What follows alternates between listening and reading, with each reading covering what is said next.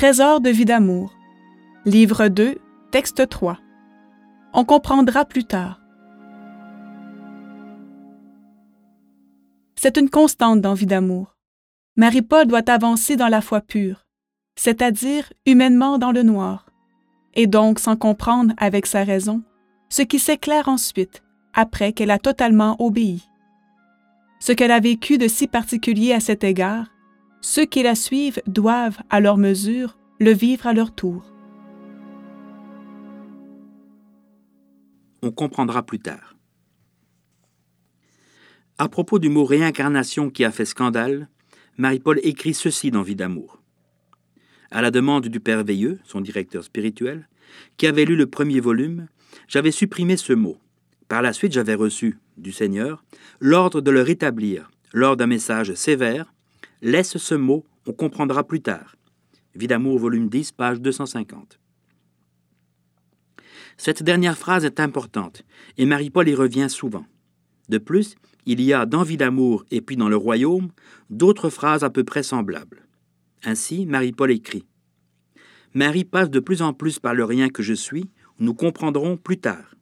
Volume 5, page 217. Il me fallait obéir, je comprendrai plus tard. Dans le royaume de janvier 1994. Il faut avancer, nous comprendrons plus tard. Dans le royaume de mars 2000. À première vue, ce n'est pas si difficile.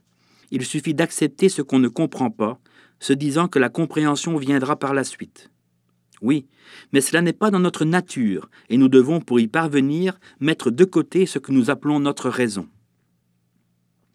Ce n'est pas une nouveauté. Dans les écrits de tant d'auteurs spirituels, on oppose, à maintes occasions, la foi et la raison. Credo ut intelligam, écrivait déjà saint Augustin je crois pour comprendre, ou bien je crois et par conséquent je comprends. Mais pourquoi ne pourrait-on s'appuyer éventuellement sur l'intelligence et la raison pour atteindre la foi?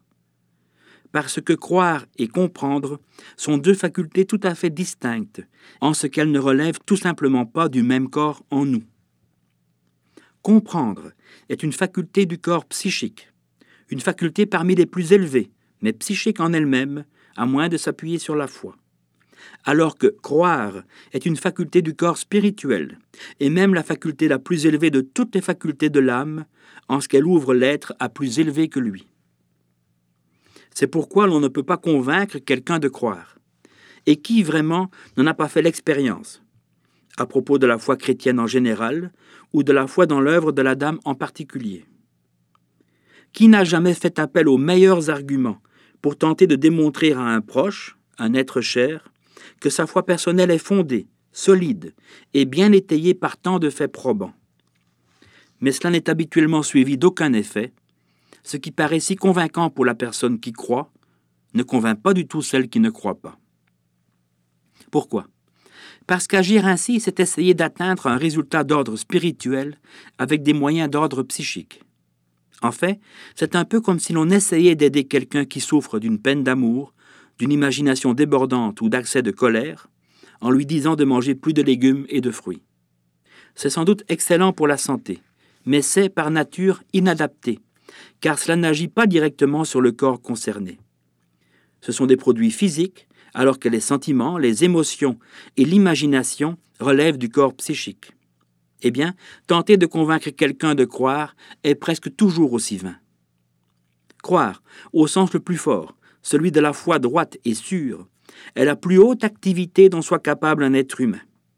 Tellement que, par inversion, ne pas croire est la pire maladie dont il puisse être atteint. Mais la vraie foi n'est pas facile, et l'on aurait tort de s'illusionner. Jésus lui-même avait dit Si vous aviez de la foi gros comme un grain de moutarde, vous diriez à cette montagne Déplace-toi d'ici à là, et elle se déplacerait. Rien ne vous serait impossible. Matthieu 17, 20.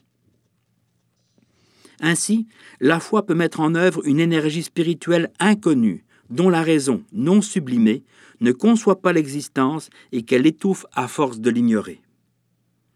C'est pourquoi l'une des grandes exigences du ciel à l'endroit de Marie-Paul a toujours été qu'elle sacrifie totalement son entendement pour ne pas mettre d'entrave à sa foi qui devait être absolue.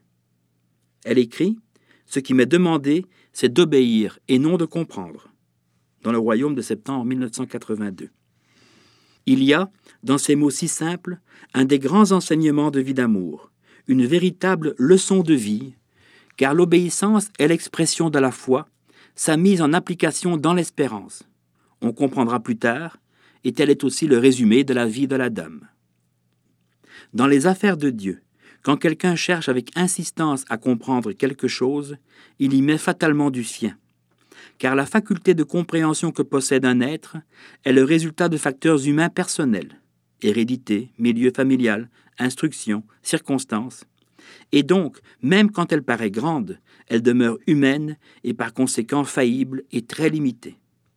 Par contre, quand dans la prudence et la vigilance éclairée, nous ne fermons pas notre âme à la foi qu'elle appelle, et donc quand nous faisons confiance à Dieu plus qu'à nous, celui-ci peut introduire en nous quelques miettes de sa propre intelligence et nous donner de comprendre ce qu'il est impossible de comprendre par nous-mêmes et sans lui. De cette ouverture à Dieu, Marie-Paul est le meilleur exemple, autant que les adversaires de l'œuvre de la Dame illustrent l'attitude opposée, fussent-ils des ecclésiastiques en principe au service de Dieu, car, en refusant de croire, ils se condamnent eux-mêmes à ne pas comprendre. Or, est-il écrit dans Vie d'amour, Ceux qui n'ont pas cru en Marie n'auraient pas cru en Jésus. Volume 7, page 458. Quant à Marie-Paul, elle a, systématiquement, jour après jour, à chaque minute, accepté d'obéir sans comprendre. Et c'est à sa foi, sa foi totale alimentée de son amour, que le monde devra d'être sauvé, l'humanité régénérée, le royaume établi, selon que le dit la Dame de tous les peuples dans son 38e message. Croire avec simplicité, voilà ce qui peut sauver les hommes. Texte daté du 19 janvier 2007.